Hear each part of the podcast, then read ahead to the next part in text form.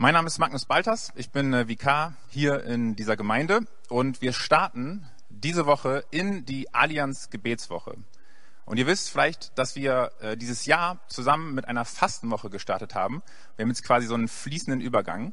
Und vielleicht ist heute der Morgen gewesen, wo ihr euren, äh, euer Fasten gebrochen habt, wo ihr das erste Mal wieder seit ein paar Tagen was gegessen habt, dass ihr vielleicht mal wieder eine Tasse Kaffee getrunken habt oder wenn ihr auf Süßigkeiten verzichtet habt, heute Morgen erstmal äh, drei Packungen Toffifee, Toffifee weggesnackt habt, ja, alles Möglichkeiten, äh, das Fasten zu brechen. Ein paar sind äh, vielleicht gesünder als die anderen, aber ganz unabhängig davon, ob ihr gefastet habt oder nicht, wünschen wir euch, dass äh, ihr Freude hattet an der letzten Woche und vor allem Freude in der Gegenwart Gottes und Begegnung mit ihm. Und wenn ihr besondere Momente hattet, wenn euch was bewegt hat, ähm, wenn Gott irgendwie zu euch gesprochen hat, dann teilt das doch gerne mit uns es wird uns sehr, sehr freuen. Und heute starten wir äh, in die Allianz Gebetswoche und wir freuen uns ganz besonders, dass Burkhard Ahlers heute bei uns ist. Hallo Burkhard, schön, dass du da bist. Hallo, du kommst aus der äh, Hohen Tors Gemeinde, mhm. bist da Pastor und bist außerdem äh, stellvertretender Leiter der Bremisch-Evangelischen Allianz. Richtig? Ja. Genau. Schön. Na gut, dass ich das nochmal double check. Äh, dann, äh, Burkhard, stell dich noch mal kurz vor, sag mal ein, zwei Sätze zu dir. Ja, also erstmal ganz herzliche Grüße. Auch aus meiner Gemeinde, der Hohentors-Gemeinde, soll ich übermitteln. Ich freue mich, hier zu sein, auch wenn ich mir das anders vorgestellt hatte. Aber ich weiß ja, ihr seid auch da, irgendwo an den Bildschirmen, und das ist gut, hier zu sein. Ähm, mein Name ist Burkhard Ahlers. Ich bin 38 Jahre alt. Ich bin verheiratet mit Simone und wir haben drei Kinder. Marleen fünf, Ellie zwei und Matteo zwei Monate alt, also gerade ganz frisch. Ja, das hört sich wild an. Ja. Burkhard, noch eine weitere Frage und zwar dein perfekter freier Tag. Wie sieht der aus? Ja, Magnus, bei der Frage musste ich eben schmunzeln, weil das hat sich echt geändert. Hättest du mich vor fünf Jahren gefragt, hätte ich da was ganz anderes gesagt als heute. Seitdem wir die Kinder haben, frage ich mich, heißt frei, frei von Arbeit oder auch mal frei von Familie. Also ähm, ein freier Tag mit der Familie, den ich mir vorstelle, sieht so aus, dass wir schön irgendwo entspannt miteinander sein können, dass es den Kindern gut geht, dann geht es den Eltern auch gut. Und ab und zu auch Momente zu haben, wo ich ganz für mich sein kann, dann mache ich gerne Sport. Mhm. Ja, das kann ich mir sehr gut vorstellen. Genau. Und dann noch vielleicht eine zweite Frage. Ähm, neben deinem Pastorat in der Hohen Trostgemeinde, neben deiner Familie, ähm, engagierst du dich, investierst du dich in die evangelische Allianz in Bremen? So was, was motiviert dich, was begeistert dich, was ist so dein Traum? Ja, also das ist für mich etwas ganz Wichtiges, ähm, weil ich glaube, dass wir als Gemeinde, als Gemeindepastoren, aber auch äh, als Gemeindeglieder oft uns selber sehr stark sehen. Wir sind mit uns, wir sind unter uns, wir fühlen uns wohl, wir haben das Gefühl, wir brauchen eigentlich gar nicht mehr. Ähm, und die gemeinsame Arbeit in der Evangelischen Allianz ist für mich eine Hilfe, immer wieder diesen Auftrag von Jesus wirklich im Blick zu haben und auch ermutigt zu sein, dass wir das Reich Gottes bauen, dass wir nicht nur gucken, wo sind wir Gemeinde, bauen Gemeinde, sondern wo suchen wir das Beste für unsere Stadt und für unser Land und da ist es ermutigend, mit anderen das zu tun. Zusammen können wir einfach Dinge tun, die wir alleine niemals schaffen. Und wir werden auch ermutigt, wenn wir sehen, wie andere, ich werde ermutigt, wenn ich sehe, wie andere Geschwister dafür brennen. Und das gibt mir ganz viel. Und ähm, ich versuche einfach einen Teil auch da rein zu investieren, damit wir enger zusammenwachsen als Gemeinden in Bremen. Richtig cool. Darum freuen wir uns, dass du heute hier bist. Und bevor du dann in deine Predigt startest, würde ich noch gerne für dich beten. Ja.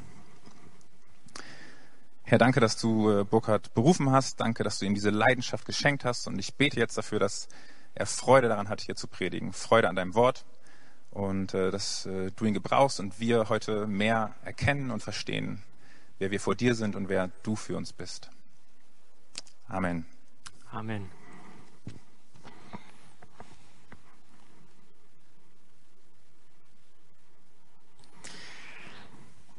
Ja, Heute beginnt die Allianz Gebetswoche und das Thema dieser Woche heißt Lebenselixier Bibel.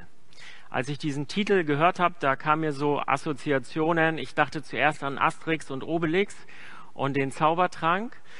Und ähm, vielleicht noch besser passt die Geschichte von Narnia. Die Narnia-Chroniken, ich denke mal, die sind einigen bekannt.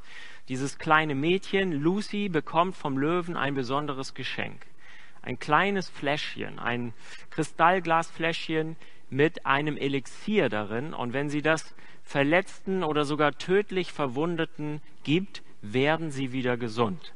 Also Lebenselixier, das finde ich ein schönes Wort, es drückt aus, da ist etwas ganz Kostbares, etwas Heilendes, etwas auch Geheimnisvolles und Spannendes.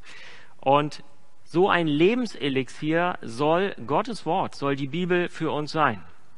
Und ich weiß nicht, ob du das auf eine Reihe bekommst, wenn du an die Bibel denkst.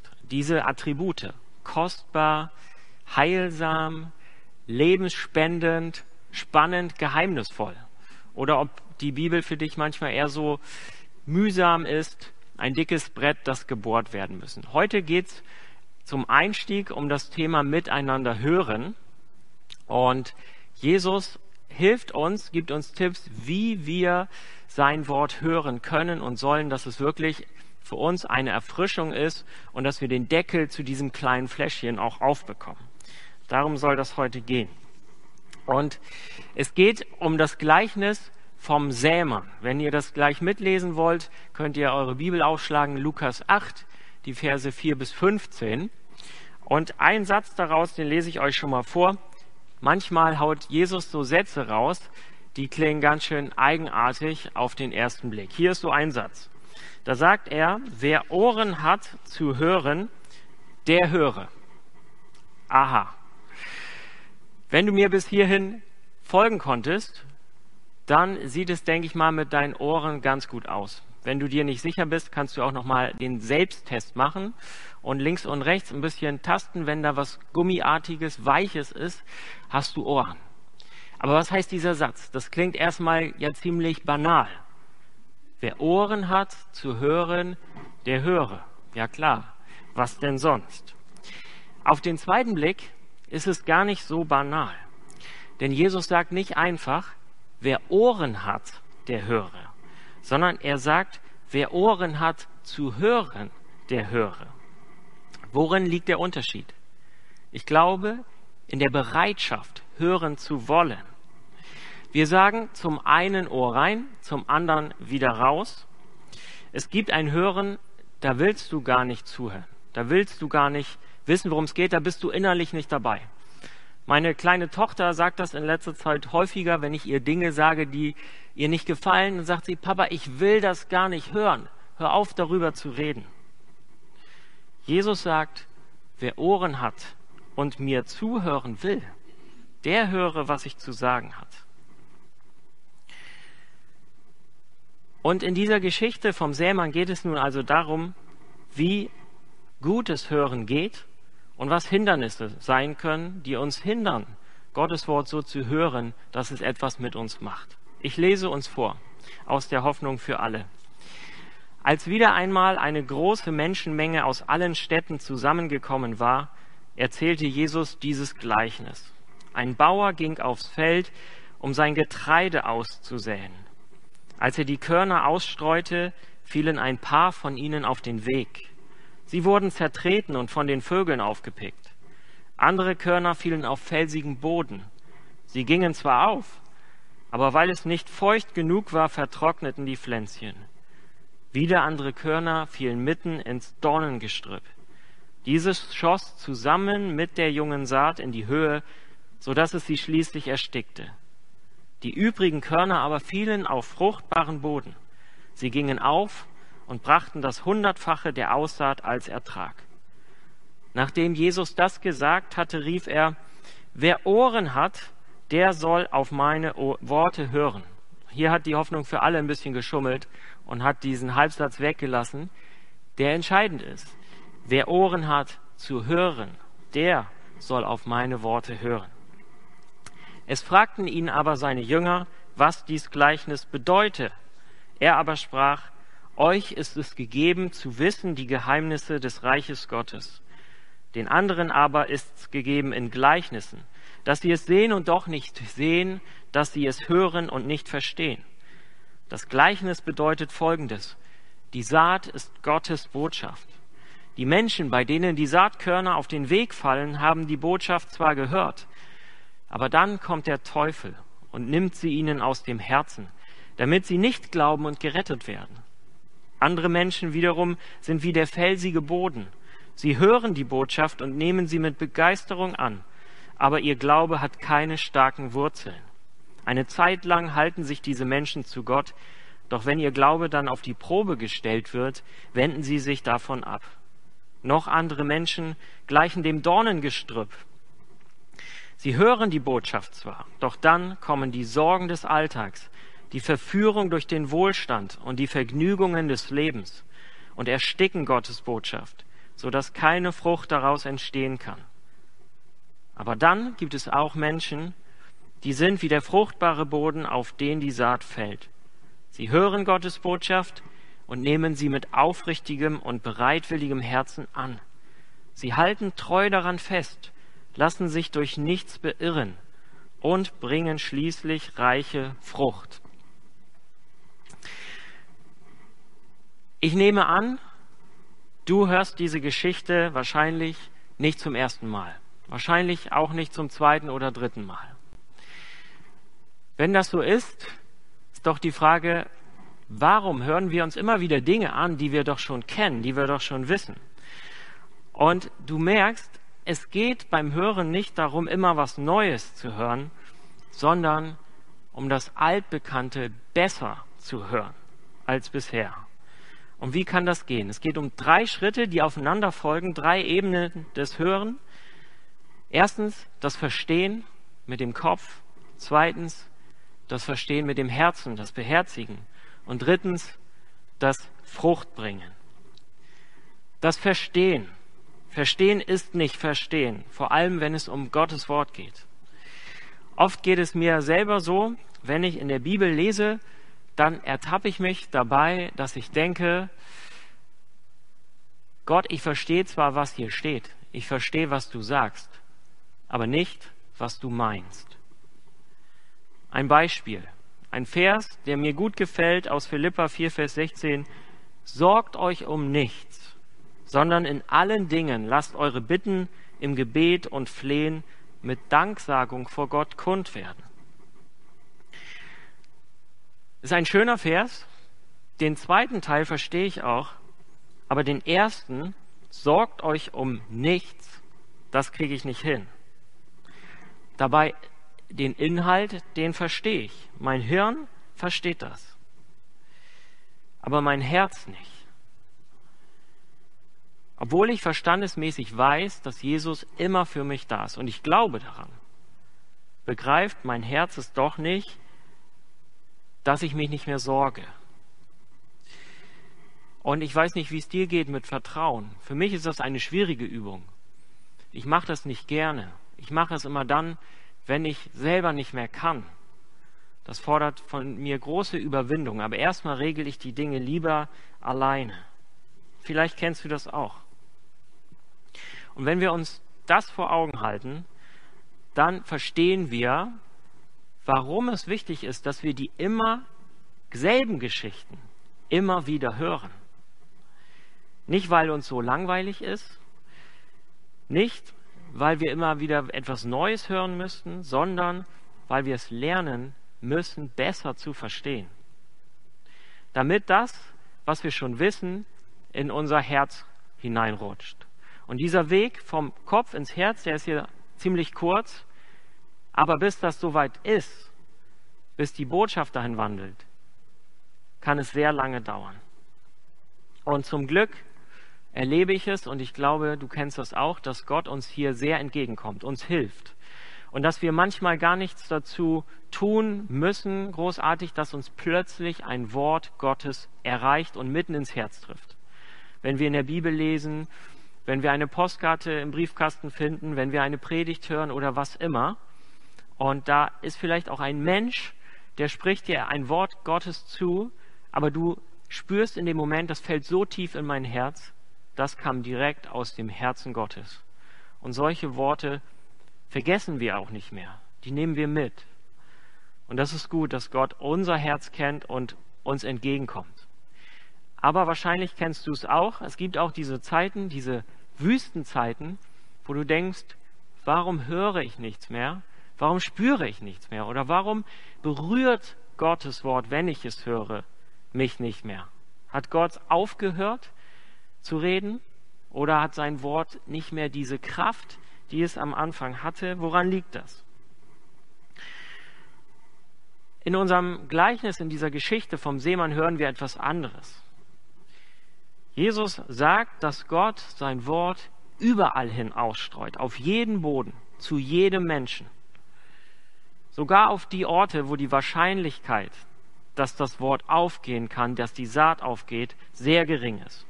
Aber Gott streut. Er streut großzügig. Er streut verschwenderisch, so wie kein Landwirt das jemals tun würde.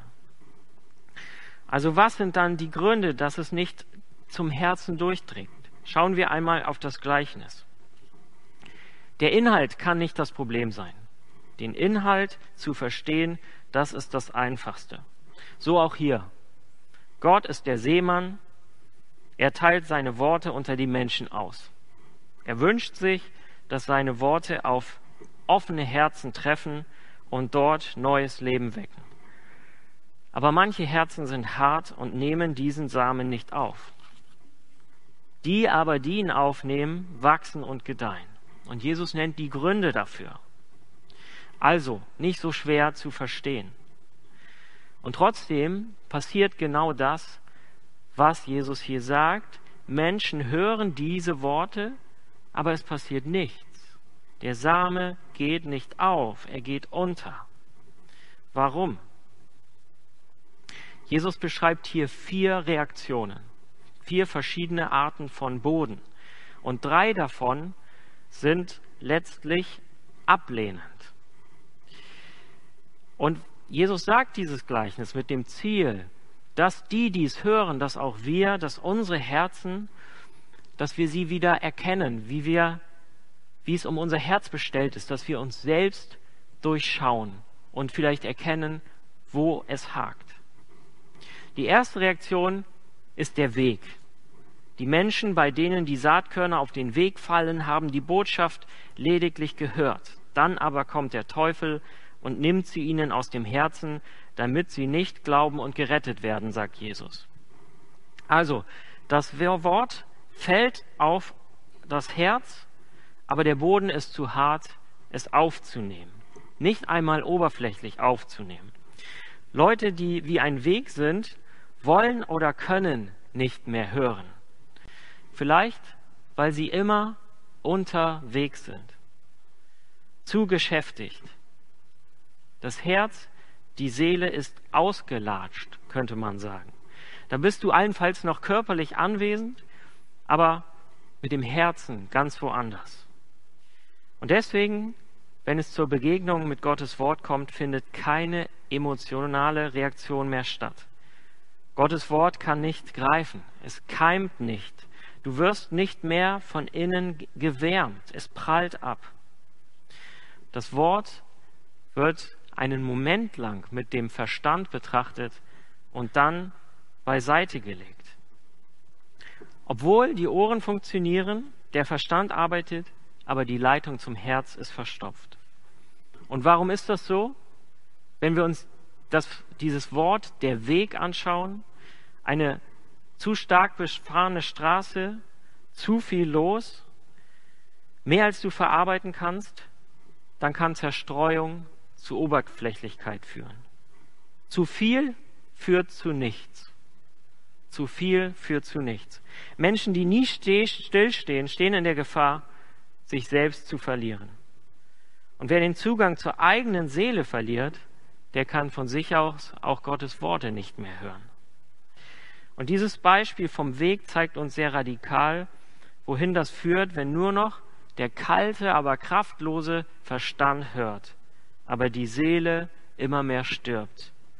Und dann gibt es nur eine Reaktion, radikal umkehren. Und dazu braucht es manchmal eine Schocktherapie, ganz deutliche, ganz krasse Worte. Worte, die wachrütteln, die sogar wehtun, so wie Jesus das hier sagt.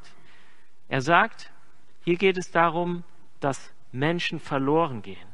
An anderer Stelle sagt er einmal, was nützt es dem Menschen, wenn er auch die ganze Welt gewinnt, aber er nimmt doch Schaden an seiner Seele? Und die Antwort ist, gar nichts nützt es. Wenn deine Seele verloren geht, ist das durch nichts aufzuwiegen. Und das ist eine hammerharte Aussage. Aber das ist manchmal nötig, damit die Seele überhaupt noch getroffen wird. Und dann sagt Jesus, dann kommt auch noch der Teufel hinzu. Viele glauben heute gar nicht mehr an den Teufel, weil sie sich nicht die Mühe machen, diese Worte, die Jesus sagt, ernsthaft zu bedenken. Jesus aber sagt, der Teufel kommt und er will dir das Wort Gottes so schnell wie möglich wieder entreißen. Und beim Weg muss er sich gar nicht groß anstrengen. Er kann es einfach aufheben und wegnehmen. Er kann seinen Spaten zu Hause lassen. Den braucht er nicht. Der Weg. Die zweite Reaktion, Felsen. Andere Menschen wiederum sind wie der felsige Boden. Sie hören die Botschaft und nehmen sie mit Begeisterung an, aber ihr Glaube hat keine Wurzeln. Eine Zeit lang halten sich diese Menschen zu Gott, doch wenn ihr Glaube auf die Probe gestellt wird, wenden sie sich wieder davon ab.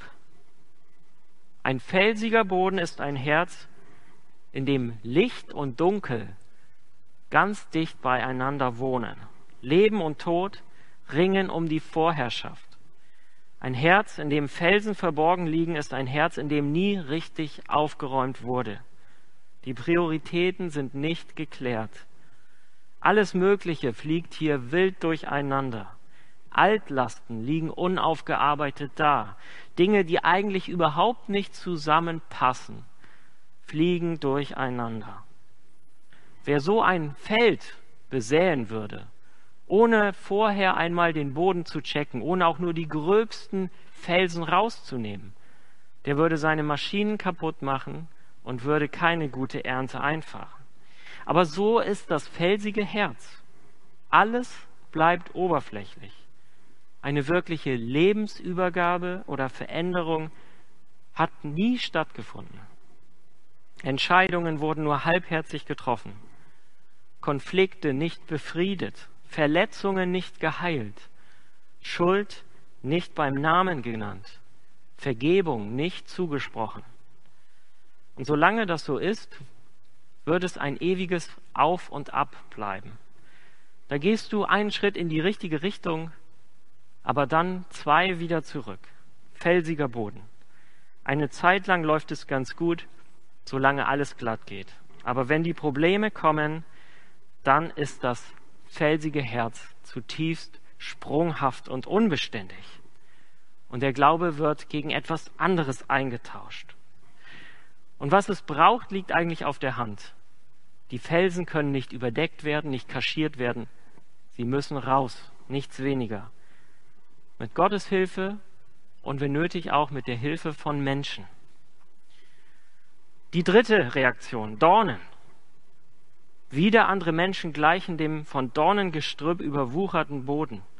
Sie hören die Botschaft zwar, doch dann kommen die Sorgen des Alltags, die Verführung durch den Wohlstand und die Vergnügungen des Lebens und ersticken Gottes Botschaft, sodass keine Frucht daraus entstehen kann.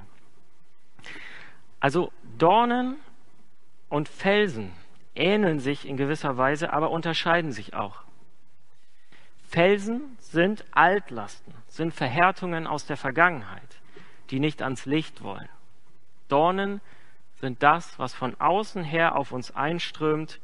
Das kann schleichend sein, das kann plötzlich sein oder auch unvorhergesehen. Aber es sind nicht die Probleme von gestern, es sind die Sorgen und die Träume von heute und von morgen. Als der Same in den Boden fiel, da war der Boden eigentlich guter Boden. Da waren diese Dornen noch nicht da. Aber der Boden wird nicht gepflegt. Wo er nicht gepflegt wird, da wachsen Dornen.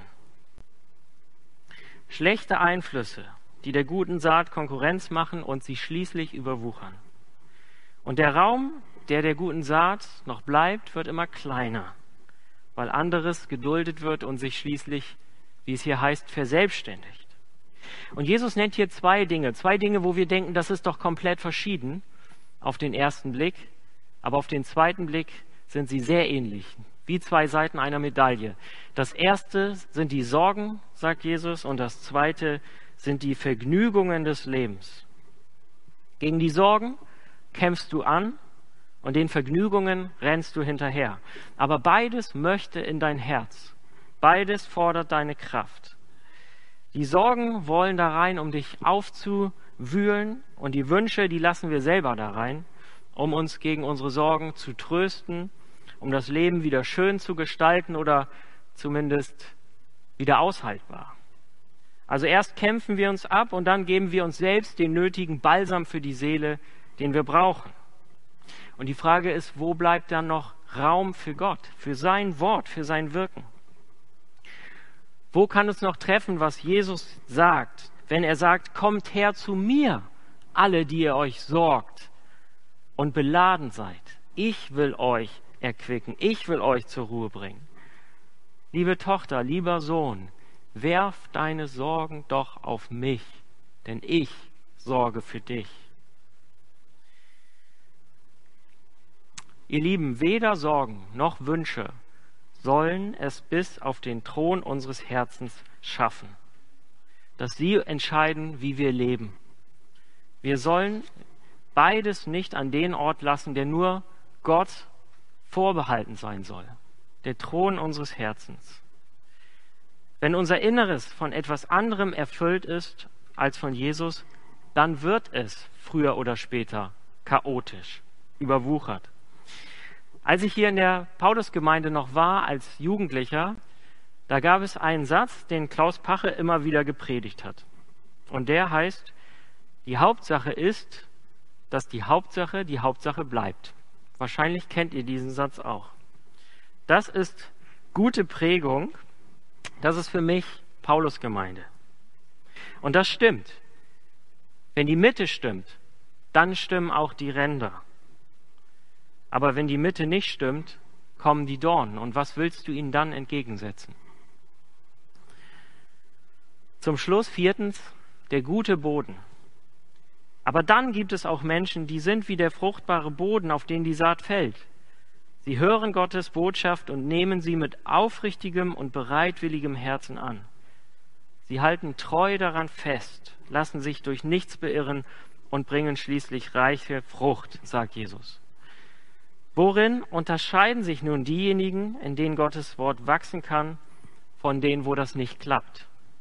Sind sie klüger, ausgefuchster, begabter? Hier heißt es, der entscheidende Unterschied ist, sie sind treu, sie halten fest, sie lassen sich nicht beirren. Wie kann man sich das vorstellen?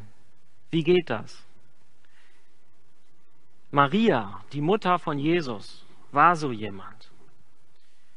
Ein guter Boden. Und was hat sie gemacht? Von ihr heißt es an mehreren Stellen, sie behielt die Worte Gottes und bewegte sie in ihrem Herzen.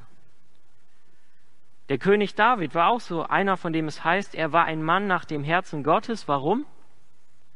Weil er Gottes Worte so viel in sich bewegte. Das erkennen wir an diesem dicken Buch der Psalmen. Wie sind die entstanden? Dadurch, dass David seine Sorgen und seine Träume zu Gebeten gemacht hat.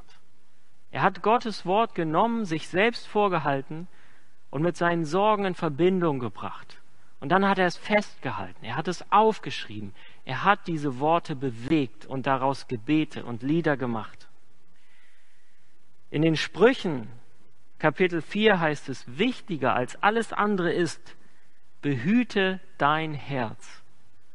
Behüte dein Herz, denn daraus quillt das Leben. Und darum geht's. Mit dem Herzen hören und verstehen. Das Gehörte liebgewinnen. Zum Schluss möchte ich noch eine Frage stellen. Hast du einen Lieblingsfilm? Wie oft hast du diesen Film schon geguckt? Und wenn du ihn dir anschaust, Warum schaust du ihn dir immer wieder an? Weil du ihn genießt, oder? Nicht um ständig etwas Neues zu entdecken, sondern weil du ihn genießt. Und so sollen wir Gottes Worte auch hören. Indem wir sie immer besser hören, gewinnen wir sie lieb, genießen wir sie. Und wenn du merkst, da hat sich etwas in dein Herz hineingeschlichen, das dir das Hören verdirbt, dann geh dem doch heute nach und überleg nochmal. Wo in diesem Gleichnis vom Seemann findest du dich wieder? Welcher Boden beschreibt am besten dein Herz? Finde es raus und geh damit zu Jesus. Er kriegt deinen Herzensboden wieder weich. Und hab keine Angst, hab keine Angst vor den Felsen oder den Dornen, vor dem, was da hervorkommt. Jesus ist der Fels, auf dem wir stehen, auf dem wir sicher stehen und an dem unsere Felsen zerschellen, dass sie nicht mehr da sind. Und zu ihm dürfen wir immer kommen, das weißt du wahrscheinlich. Und er wartet darauf und freut sich, wenn du kommst. Also, geh zu ihm und beackere dein Feld. Gott segne dich. Amen.